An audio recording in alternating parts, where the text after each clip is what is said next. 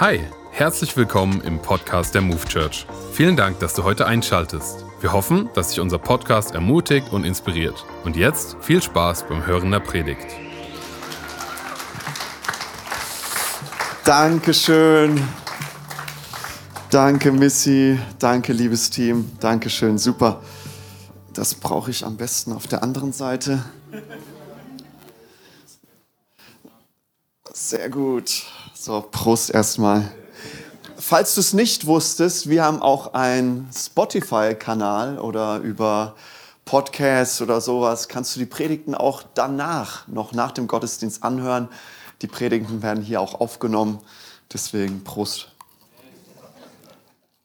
Auch an alle, die online mit dabei sind. Sehr gut. Ich bete noch am Anfang. Jesus, danke, dass du da bist. Danke für deine Barmherzigkeit. Danke, dass du, Heiliger Geist, uns die Augen des Herzens öffnest,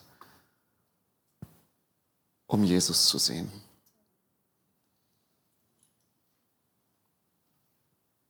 Danke, Herr. Danke, Herr. Amen. Amen. Wir hatten ja letzte Woche einen Vision Sunday Gottesdienst, eine Ausrichtung, nicht nur für dieses Jahr, sondern auch für die weiteren Jahre. Und ich fand es so genial, was Andreas Hermann und Antonio äh, gepredigt haben, wie sie ihr Herz geteilt haben, dass wir als Move Church ein Rettungsboot sind. Amen. Wir sind ein Rettungsboot.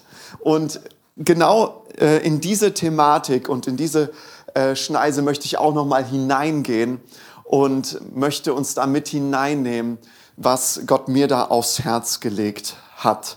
Und wir wollen starten mit einer Bibelstelle, Jesaja 54, Vers 9 bis 10. Und der Titel meiner Predigt lautet Die Arche und der Regenbogen. Zur Zeit Noahs schwor ich, ich ist damit Gott, nie mehr soll das Wasser die Erde überfluten. Bist du dabei? Sehr gut.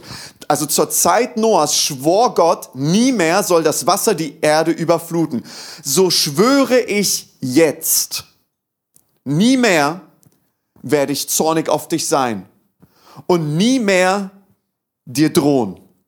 Berge mögen von ihrer Stelle weichen und Hügel wanken, aber meine Liebe zu dir kann durch nichts erschüttert werden und meine Friedenszusage wird niemals hinfällig. Das sage ich, der Herr, der dich liebt. Und wenn du es glaubst, sag doch mal Amen. Amen. Eigentlich könnte ich jetzt aufhören zu predigen, weil eigentlich, eigentlich ähm, könnten wir einfach nur diese Slide äh, da haben und wir gucken uns die eine halbe Stunde an und würden darüber nachdenken und meditieren, was das für unser Leben bedeutet. Und es würde mehr wirken als vielleicht ein paar Worte, die ich noch an uns richte. Aber ich habe auch etwas auf dem Herzen. Und ich denke, das wird auch gut sein für dich und für mich. Also Gott schwört. Ich meine, Gott ist die Wahrheit. Gott müsste nicht schwören. Aber weißt du, Gott schwört, Gott spricht einen Eid aus, nicht für sich selbst, sondern für dich und für mich. Er macht es für uns, weil wir manchmal nicht glauben, was Gott sagen muss, äh, sagt. Und deswegen hat ja auch Jesus schon ein paar Mal gesagt, wahrlich, wahrlich, ich sage euch. Und auch hier sehen wir in zwei Bibelversen, dass Gott sagt, zweimal schwöre ich. Damals zur Zeit Noahs habe ich geschworen und jetzt schwöre ich noch einmal.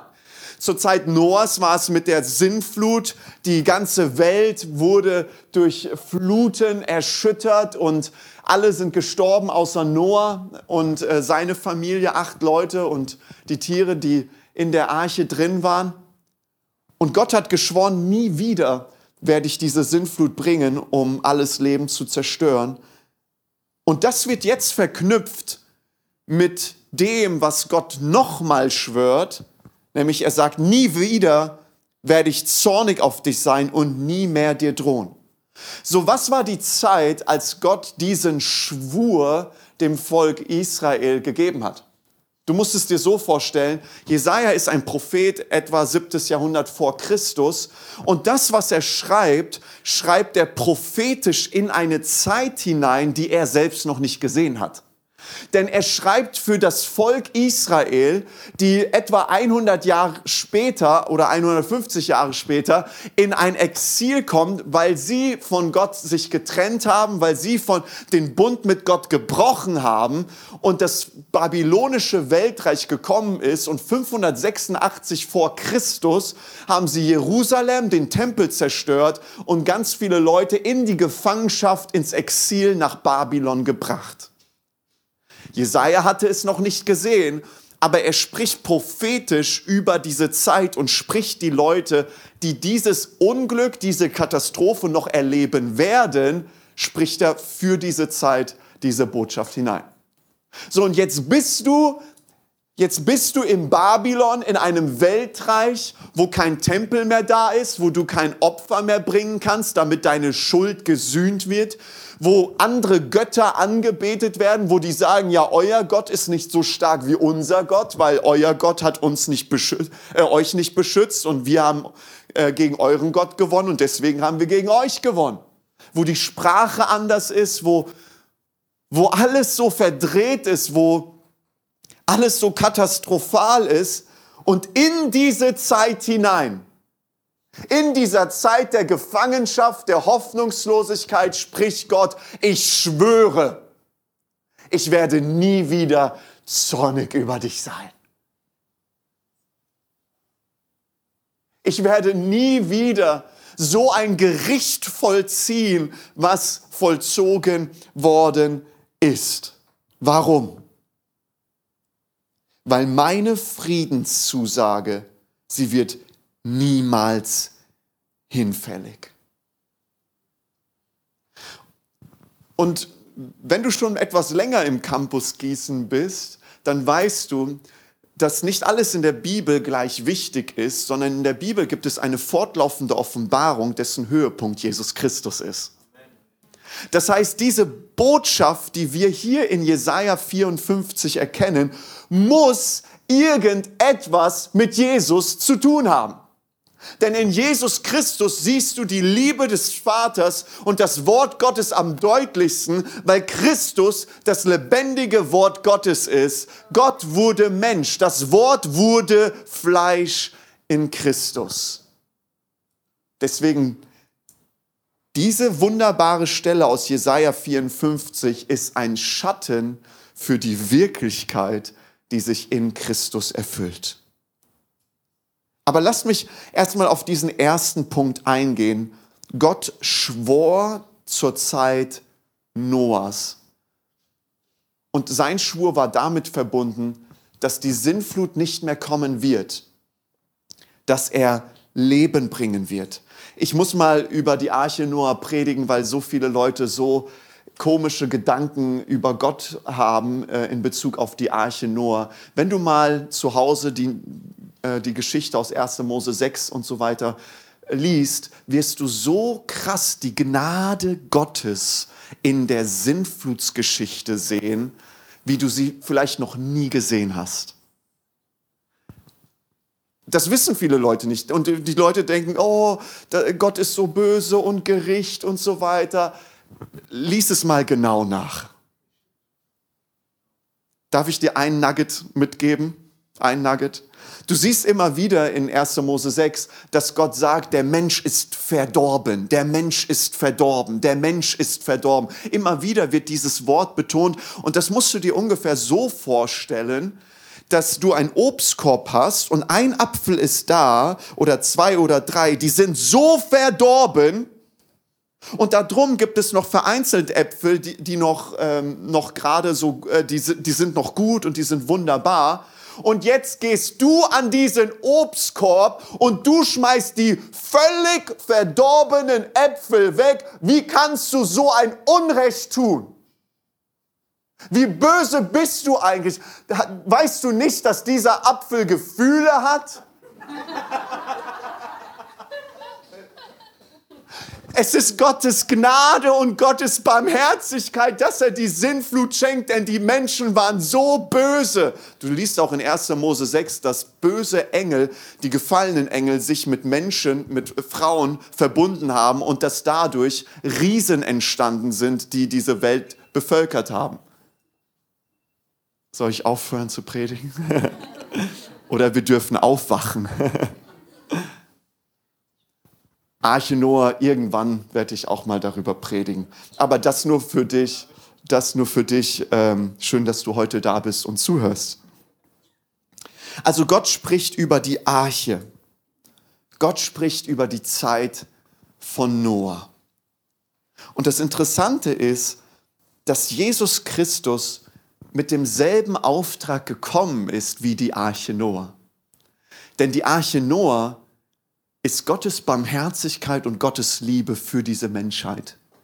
Nämlich es ist das Rettungsboot Gottes, dass die Welt nicht verloren geht.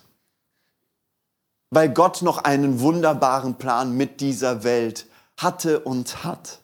Genauso sagt Jesus in den Evangelien ab und an, ich bin nicht gekommen, um die Gesunden zu verarzten, sondern ich bin gekommen, um die Verlorenen zu retten. Jesus ist dieses Rettungsboot. Die Arche war nur ein Schatten für die Wirklichkeit, die sich in Christus erfüllt, dass wir in Christus die Rettung haben.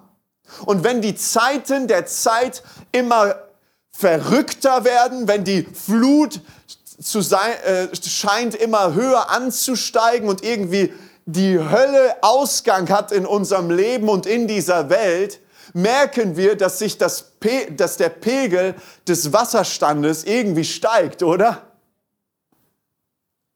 Das Gute ist, Jesus Christus ist unsere Arche. Er ist unsere Rettung. Amen.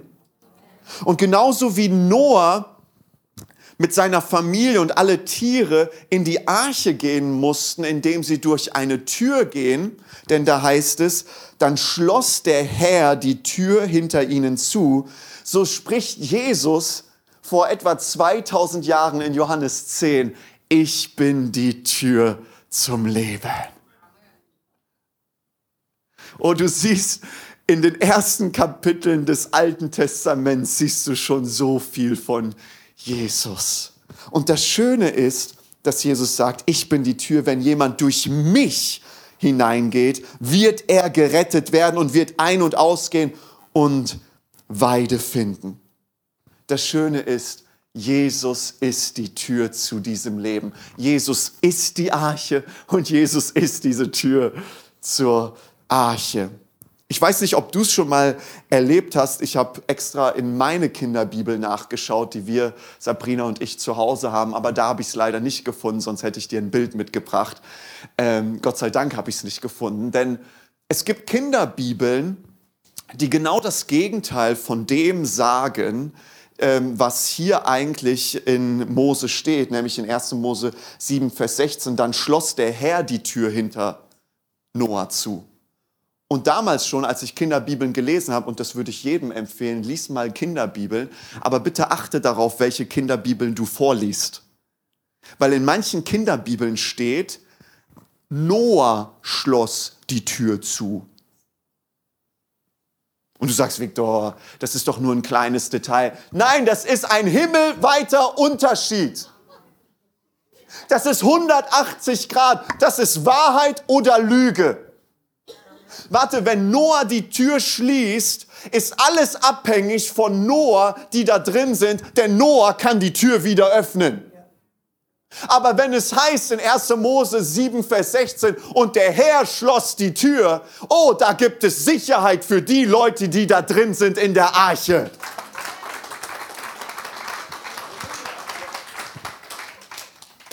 Denn dann liest du nämlich auch, dann heißt es so ganz äh, beiläufig und der Herr sagt, geht hinaus durch die Arche und dann steht da so wunderschön Noah und seine gesamte Familie und alle Tiere sind aus der Arche herausgegangen. In der Zeit der Sintflut, als sie in der Arche waren. ist niemand verloren gegangen, weil Gott die Tür schloss.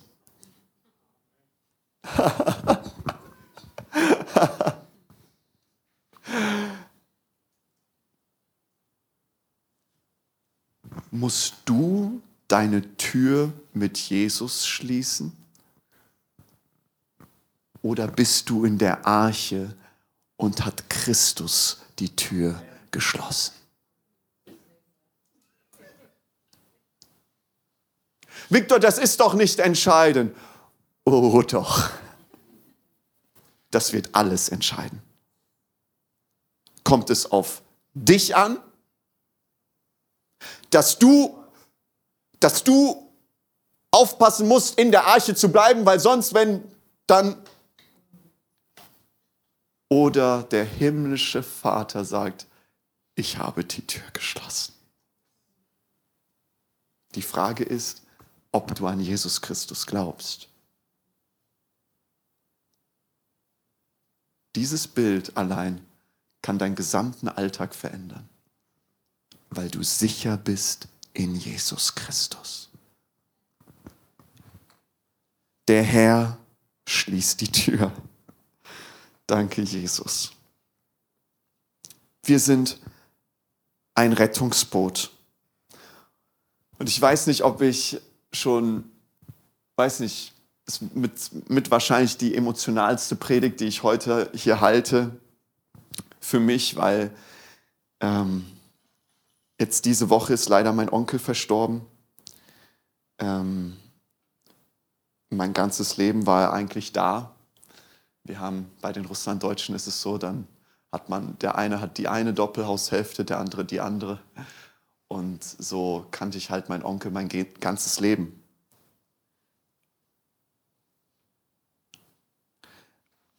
Und heute, er ist, ich weiß nicht, Dienstag oder Mittwoch verstorben. Und, und heute hat er eigentlich Geburtstag. Also er hat Geburtstag.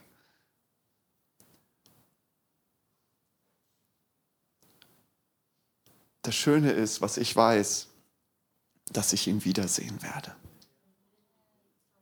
Bei all der Trauer, bei all dem Schmerz, was man natürlich zulassen darf. Aber ich werde ihn wiedersehen. Weißt du warum? Weil er in der Arche ist.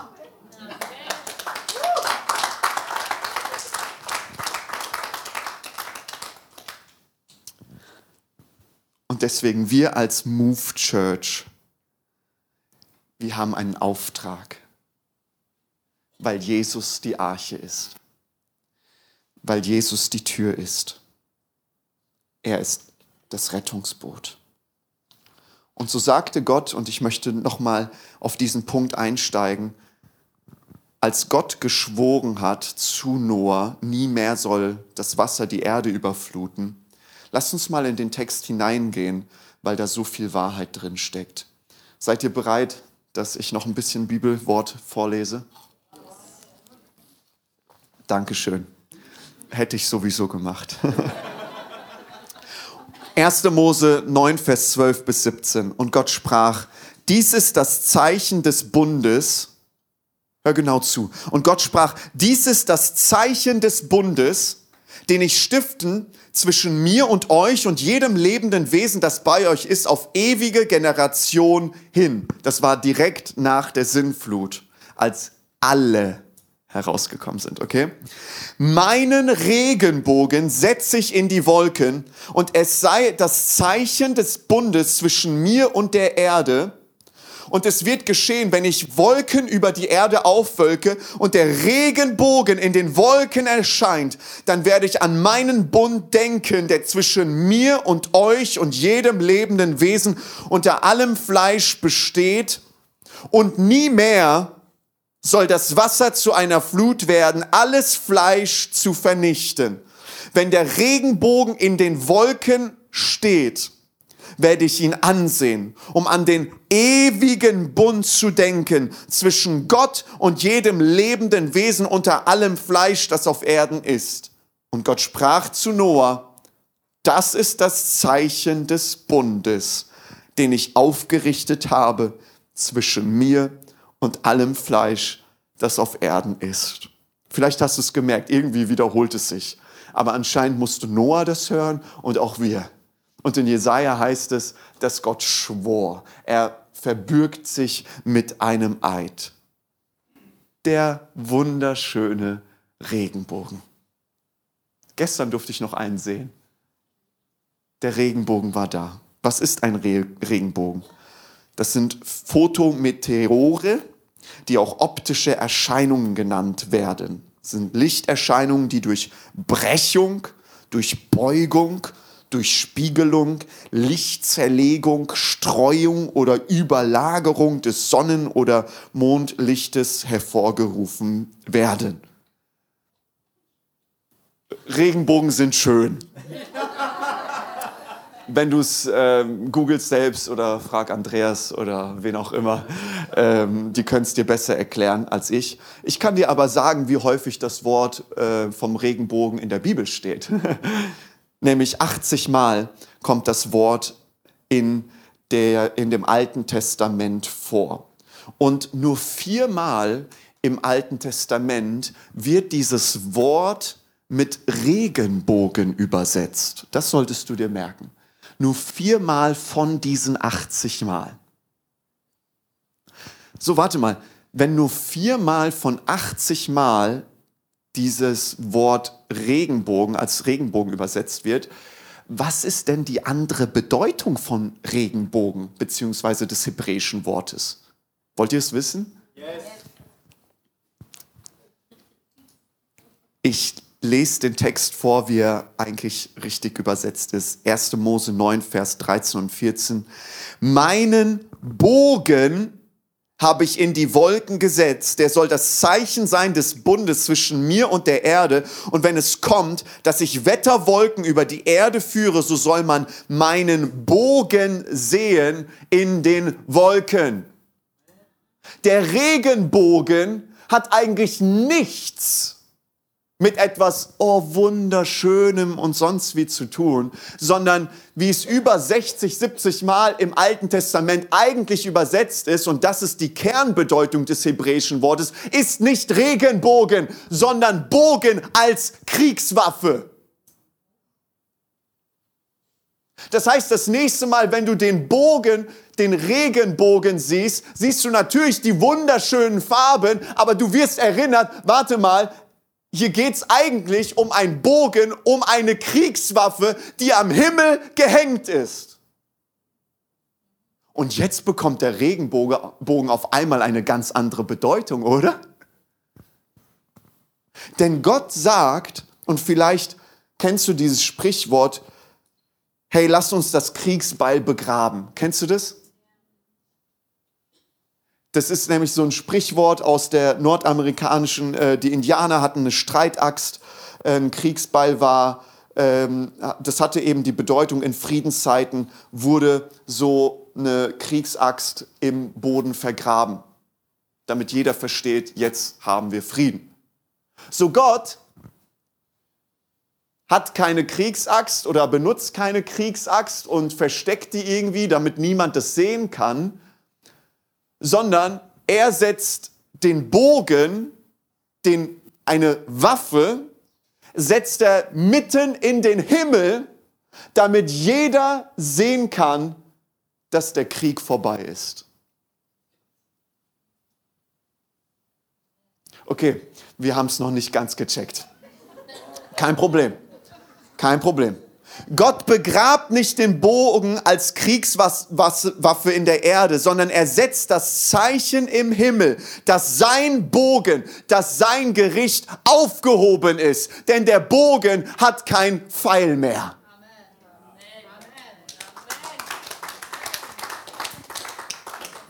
Ja, aber wie kann Gott sowas tun? Gott, warum zeigst du uns diese Kriegswaffe, die keinen Pfeil mehr hat? Warum bedrohst du uns nicht mehr mit deinem Gericht? Eine sehr gute Frage, die du stellst. Und deswegen ist es wichtig, dass wir uns nochmal hineinschauen. Ähm, äh, Jesaja 54, nochmal die Stelle. Hast du die? Jesaja 54. Oder auch nicht. Da ist sie. 54, bitte. Genau. Nie mehr werde ich zornig auf dich sein und dir nie mehr drohen. Das bedeutet nicht, Gott erzieht dich nicht. Nein, Gott ist ein himmlischer Vater und natürlich erzieht er dich. Ein Vater, der seinen Sohn nicht erzieht, der liebt seinen Sohn nicht. Aber hier ist mit Drohnen und Drohen ist die Gerichtsandrohung, ähm, musst du verstehen, dass das eine Gerichts- und Verdammnis ist. Gott wird dich nicht mehr verdammen. Und jetzt, weil das in Jesaja 54 steht und wichtig ist ja immer der Kontext, in, in welchem Kontext etwas steht, weil sonst verstehen wir nicht, warum etwas da ist und warum und wieso und weshalb. Der Grund, warum Jesaja 54 für dich und für mich wahr ist, ist Jesaja 53. Und da heißt es nämlich, alle verachteten und mieden ihn, denn er war von Schmerzen und Krankheit gezeichnet. Voller Abscheu wandten wir uns von ihm. Wir rechneten nicht mehr mit ihm. In Wahrheit aber hat er die Krankheiten auf sich getragen, die sonst uns getroffen hätten und die Schmerzen erlitten, die sonst wir ertragen müssten. Wir meinten, Gott habe ihn gestraft und geschlagen. Doch wegen unserer Schuld wurde er gequält und wegen unseres Ungehorsams geschlagen. Die Strafe für unsere Schuld traf ihn und wir sind gerettet. Er wurde verwundet und wir sind heil geworden. Wir alle waren wie Schafe, die sich verlaufen haben. Jeder ging seinen eigenen Weg. Ihm aber hat der Herr unsere Schuld aufgeladen. Er wurde misshandelt, aber er trug es ohne zu klagen, wie ein Lamm, wenn es zum Schlachten geführt wird, wie ein Schaf, wenn es geschoren wird, duldet er alles schweigend, ohne zu klagen. Das ist der Grund, warum Gott dich nie mehr verdammen wird, weil er Christus, weil Christus all das Gericht Gottes die Strafe Gottes, all die Sünde von dir und von mir. Er wurde zur Sünde gemacht. Weil er es getragen hat, dürfen wir Vergebung, Heilung, Rettung und Gerechtigkeit erfahren.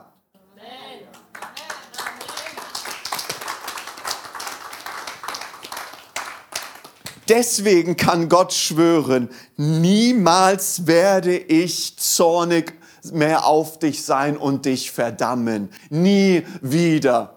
Warum? Weil Christus das Gericht Gottes auf sich genommen hat. So wie die Arche umgeben von dem Gericht Gottes war, durch die Wasser und die Wasserwellen und Fluten sind gegen die Arche gestoßen, aber Noah war sicher in der Arche, so hat Christus als unsere Arche all das Gericht Gottes auf sich genommen, damit so wie Gott der himmlische Vater schwört und Noah einen Bund schenkt und sagt, nie wieder werde ich das Gericht so auf die Erde prasseln lassen, damit auch wir durch Christus die Botschaft hören, nie wieder werde ich dich verdammen, denn all deine Schuld als ein Kind Gottes ist vergeben.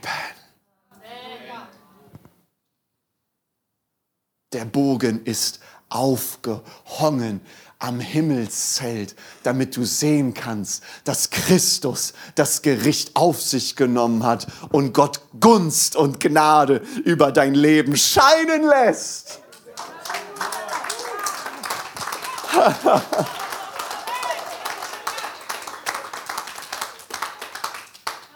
Deswegen kann der Herr sagen, deswegen heißt es im aaronitischen Segen, der Herr segne dich und behüte dich. Der Herr lasse sein Angesicht leuchten über dich und sei dir gnädig. Und der Herr hebe sein Angesicht über dir und, lass, und gebe dir seinen Frieden. Weißt du warum? Wegen Jesus. Ich predige mich glücklich heute.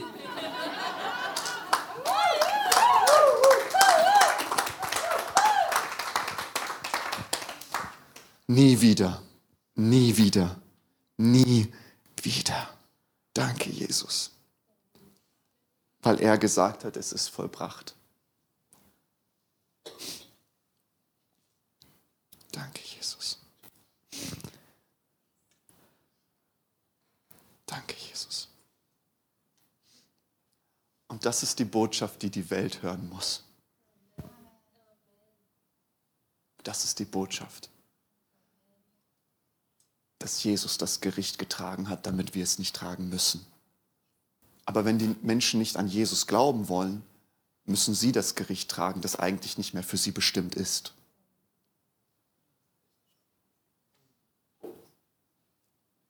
Wir sind ein Rettungsboot. Wir dürfen Menschen einladen, in diese Arche, in Christus zu sein und mit ihm zu leben. Ich weiß nicht, ob du schon mal über die Bibelstelle gestolpert bist in 1. Petrus 5, Vers 8.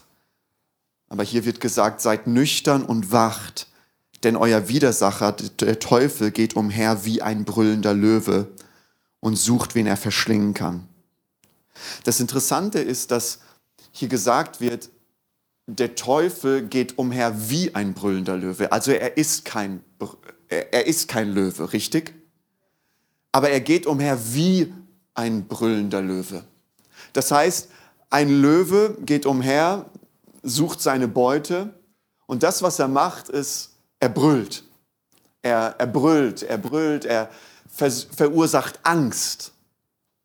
Weil ich weiß nicht, wie es dir geht, wenn neben dir ein Löwe brüllen würde, äh, dann würdest du erstmal beten und dann laufen.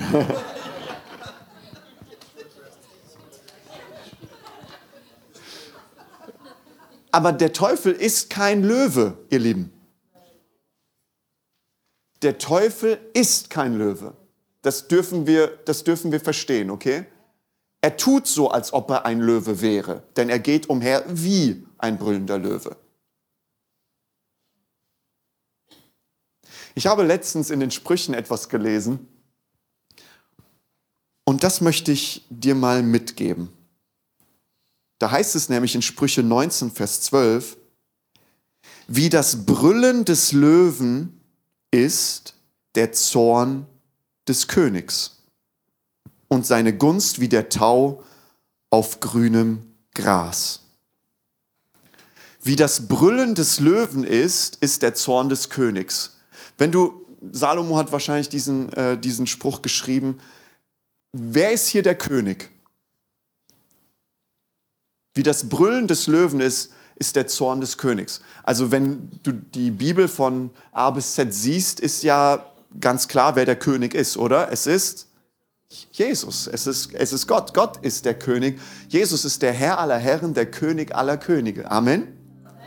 So, und jetzt heißt es hier, wie das Brüllen des Löwen ist, ist der Zorn des Königs und seine Gunst wie der Tau auf grünem Gras. Jesus ist der König. Und der Zorn von einem König wird verglichen mit dem Brüllen eines Löwen. Und diesen Gedankensprung musst du jetzt mit mir machen. Der Teufel geht umher wie ein brüllender Löwe, um dir und mir Angst zu machen, damit wir denken, dass der wahre König Gericht über unser Leben ausspricht.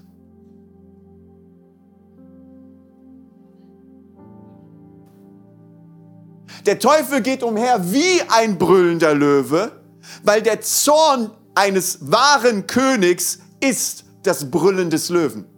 Das heißt, der Teufel gibt sich aus, als ob er Jesus wäre als ob er der himmlische Vater ist, als ob er der König wäre und er brüllt, damit du und ich, damit wir denken, dass der himmlische Vater über uns Gericht ausspricht.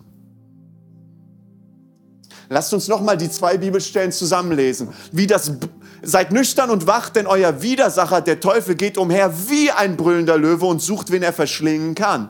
Und jetzt die andere, wie das Brüllen des Löwen ist der Zorn des Königs und seine Gunst wie der Tau auf grünem Gras. Wenn du ein Kind Gottes bist, in der Arche bist, hat Gott geschworen mit einem Eid. Er wird nie wieder über dich drohen, nie wieder wird er dich verurteilen, nie wieder wird er dich verdammen. Aber jetzt ist der Teufel da, der umhergeht, nicht als Löwe, sondern wie ein Löwe mit einem Brüllen, damit du und ich, damit wir denken, dass Gott zornig auf uns ist.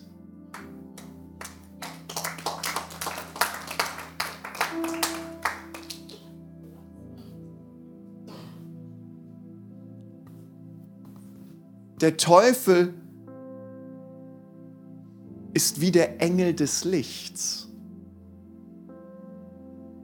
Man denkt schön, man denkt, oh, herrlich, aber wie ein Engel des Lichts. Er verkleidet sich. Er geht umher wie ein brüllender Löwe, damit wir sein Brüllen verwechseln und denken, Gott der Vater brüllt über mich und er verdammt mich. Gott der Vater ist zornig auf mich und er hat mir eine Krankheit geschenkt und dieser Unfall ist passiert, weil ich gesündigt habe oder so weiter. Und da hörst du das Brüllen des Löwen. Aber darf ich dir heute sagen, es ist nicht der Zorn deines himmlischen Vaters, sondern es ist das Brüllen des Teufels. Weißt du warum? Du sicher sein kannst? Weil du in Christus bist, in der Arche, weil er geschworen hat. Er hat geschworen. Er hat geschworen. Er hat geschworen für dich und für mich. Und das hat alles mit den Bünden des neuen, äh, mit den, den Bünden der Bibel zu tun.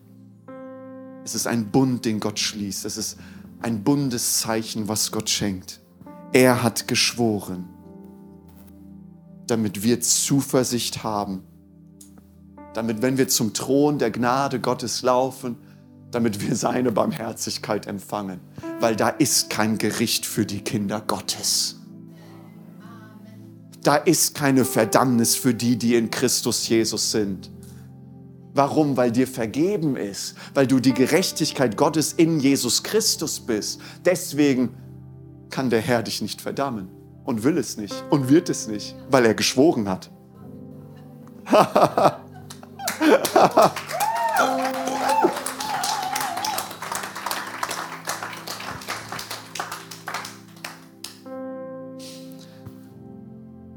Danke, Jesus. Der Regenbogen wird zweimal im Neuen Testament erwähnt. Und jetzt schlage ich einen Bogen zum Neuen Testament. Viermal nur im Alten Testament, zweimal im Neuen Testament. Das erste Mal im ersten Buch Mose. Und die einzigen Stellen, wo Regenbogen in dem Neuen Testament vorkommt, ist, im Alt, ist in dem Buch der Offenbarung. Die ganze Bibel ist mit einem Bogen. Oh, wunderschön ist das. Oh, Jesus. Wenn du denkst, dass Gott zornig ist, dann siehst du den Regenbogen nicht. Dann siehst du ihn nicht. Und warum siehst du ihn nicht? Weil du vielleicht zu sehr auf die Wetterwolken fokussiert bist und das Gewitter, was gerade in deinem Leben da ist. Aber Gott spannt einen Bogen über die Kids. Oh Jesus, das habe ich nicht vorbereitet, das, das kam da.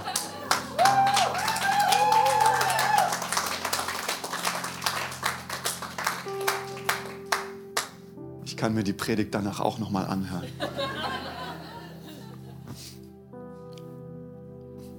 Und jetzt möchte ich, dass dieses Wort Gottes in dein Herz fällt und dass du siehst und dass der Heilige Geist es in dein Herz, in dein Denken hineinschreibt.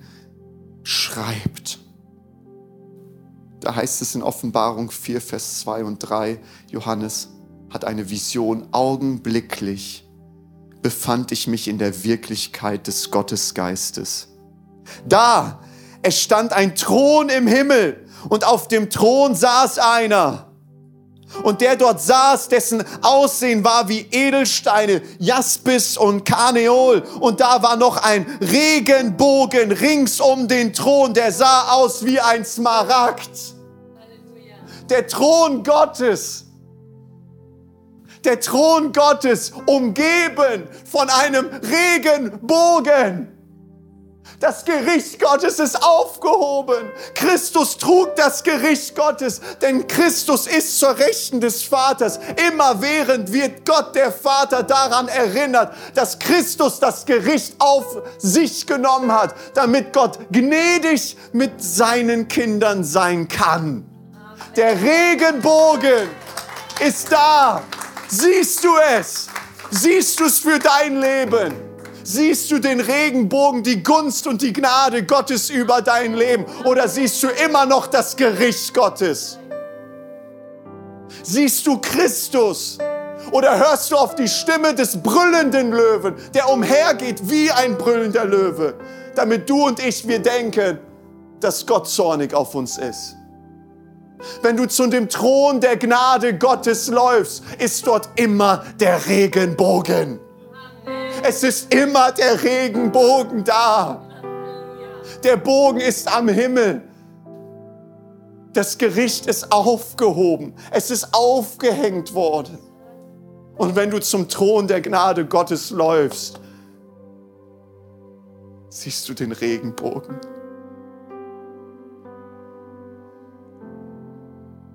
Egal, was deine Umstände sagen. Egal, wo es gerade knapp ist. Egal, wo gerade der Schuh drückt. Egal, in welchem Beziehungsproblem du gerade bist. Der Regenbogen Gottes scheint auf dein Leben. Kannst du es sehen?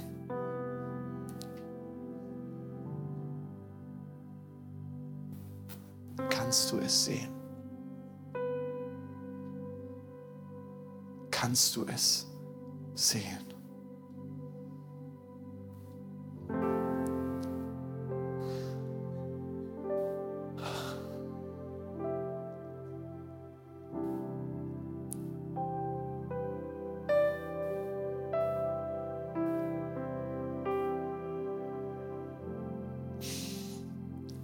Heiliger Geist, ich bete für uns.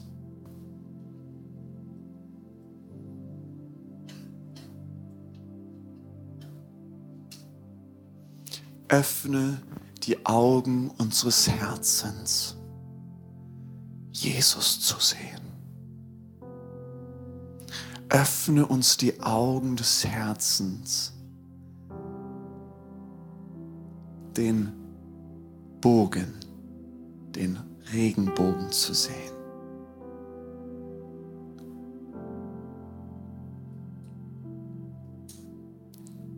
Und im Namen Jesu Christi spreche ich aus, dass die Kraft des Heiligen Geistes dich jetzt freisetzen soll von jeglichem Brüllen des Feindes, der umhergeht wie ein brüllender Löwe wo du die Stimme des Feindes verwechselt hast mit der Stimme deines himmlischen Vaters. Im Namen Jesu spreche ich ein Stopp hinein. Ich setze dich frei durch die Kraft Jesu Christi. Sei freigesetzt. Sei freigesetzt.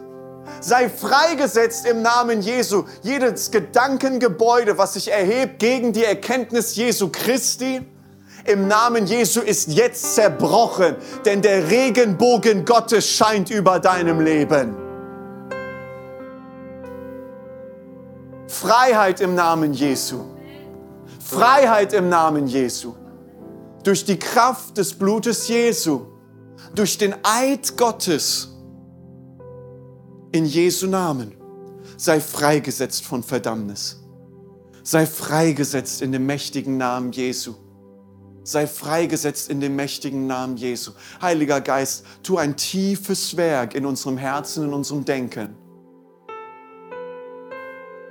Heiliger Geist, du bist so herzlich willkommen. Du bist schon hier. Ein tiefes Werk. Heiliger Geist, das, was du gerade in uns tust, verstärke es.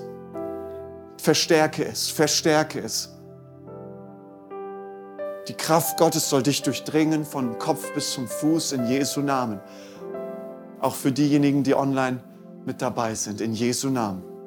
In Jesu mächtigen Namen. In Jesu Namen. Sei freigesetzt. In Jesu Namen. Amen. Amen. Auf der Hinfahrt, wo ich an die Predigt gedacht habe, gebetet habe und musste ich halt natürlich auch an meinen Onkel denken, der bei Jesus ist, der heute Geburtstag hat. Ist ganz plötzlich verstorben, mit 72, heute ist er 73. Aber ich habe auf einmal gesehen, dass er, ich habe gesehen, wie so vor dem Thron Gottes so eine Menge von Menschen da sind, wie es uns die Offenbarung beschreibt. Eine Schar, die niemand zählen kann. Und die Gott angebetet haben. Und ich habe ihn dort gesehen.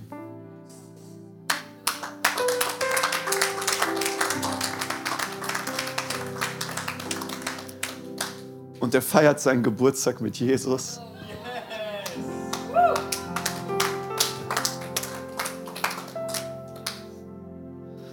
Und irgendwann werde ich auch bei seinem Geburtstag mit dabei sein.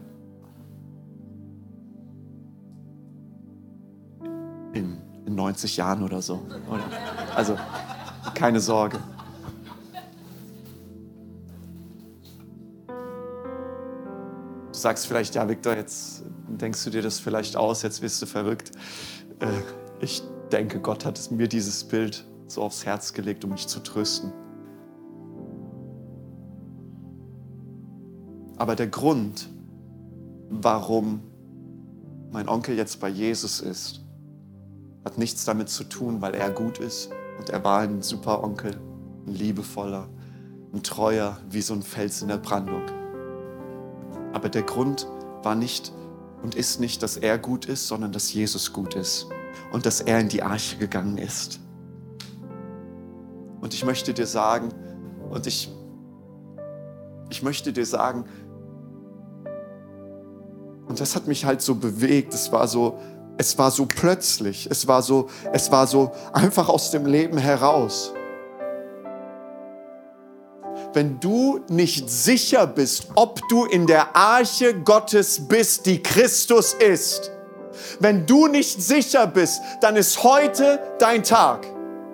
Ich möchte dir sagen, wenn du nicht sicher bist, dass du in der Arche bist, geh bitte nicht aus diesem Raum raus denn ich kann dir nicht versprechen, ob wir uns nächste Woche wiedersehen. Und ja, es hört sich jetzt krass emotional an und es ist für mich emotional und das ist auch kein Druck. Du darfst selbst entscheiden. Du kannst selbst entscheiden. Du kannst machen mit deinem Leben, was du willst. Aber da du heute hier bist und wir in einer Arche sind, möchte ich dir sagen, geh nicht raus aus der Tür. Ohne in die Tür hineinzugehen, die Christus ist.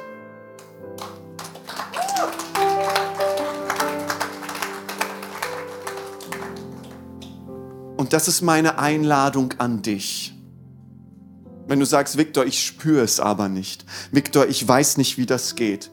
Dann triff eine Entscheidung mit deinem Verstand. Sag Jesus, hier bin ich. Ich weiß nicht wie und warum und keine Ahnung. Aber ich weiß, ich möchte in die Arche hineinkommen.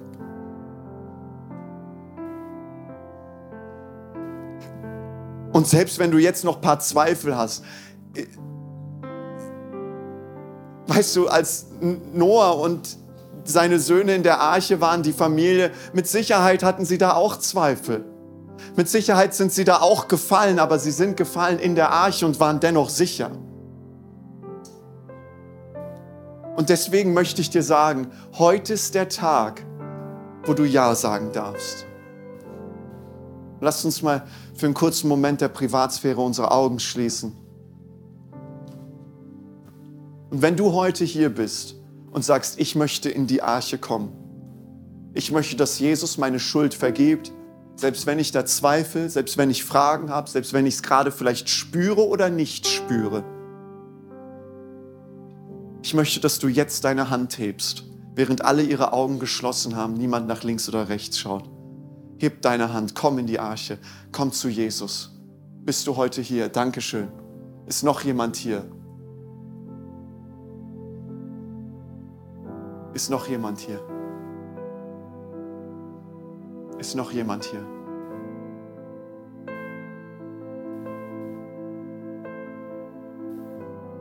Könnt eure Hände herunternehmen. Wir wollen jetzt ein Gebet sprechen und dieses Gebet wird dich mit dem himmlischen Vater verbinden. Und lasst uns das als Move Church gemeinsam beten. Himmlischer Vater, danke für dein einzigartiges Geschenk. Danke für Jesus Christus, der für meine Schuld gestorben und am dritten Tag auferstanden ist. Deswegen bitte ich dich, vergib mir all meine Schuld, reinige mich von jeder Sünde, erfülle mich mit deinem Heiligen Geist. Von nun an bin ich dein Kind und du bist mein himmlischer Vater. Von nun an bin ich in der Arche und ich bin sicher. In Jesu Namen. Amen. Danke, dass du dir heute eine unserer Predigten angehört hast. Wenn dich die Botschaft angesprochen hat und du eine persönliche Beziehung mit Gott gestartet hast, sagen wir herzlichen Glückwunsch zur besten Entscheidung deines Lebens. Wir möchten dir die Möglichkeit geben, mit uns in Kontakt zu treten und dir dabei helfen, deine nächsten Schritte in deinem Leben als Christ zu gehen. Melde dich dazu einfach auf der Seite hallo.movechurch.de. Wir freuen uns auf den Kontakt mit dir. Und wenn dir das, was du heute gehört hast, gefallen hat, abonniere doch unseren Kanal oder teile diese Folge mit Freunden und rate unseren Podcast. Noch mehr Content und weitere Informationen zu uns als Move Church bekommst du entweder auf movechurch.de oder unseren Social Media Kanälen. Danke fürs Reinhören und bis demnächst, vielleicht vor Ort in einem unserer Gottesdienste oder wieder hier im Podcast.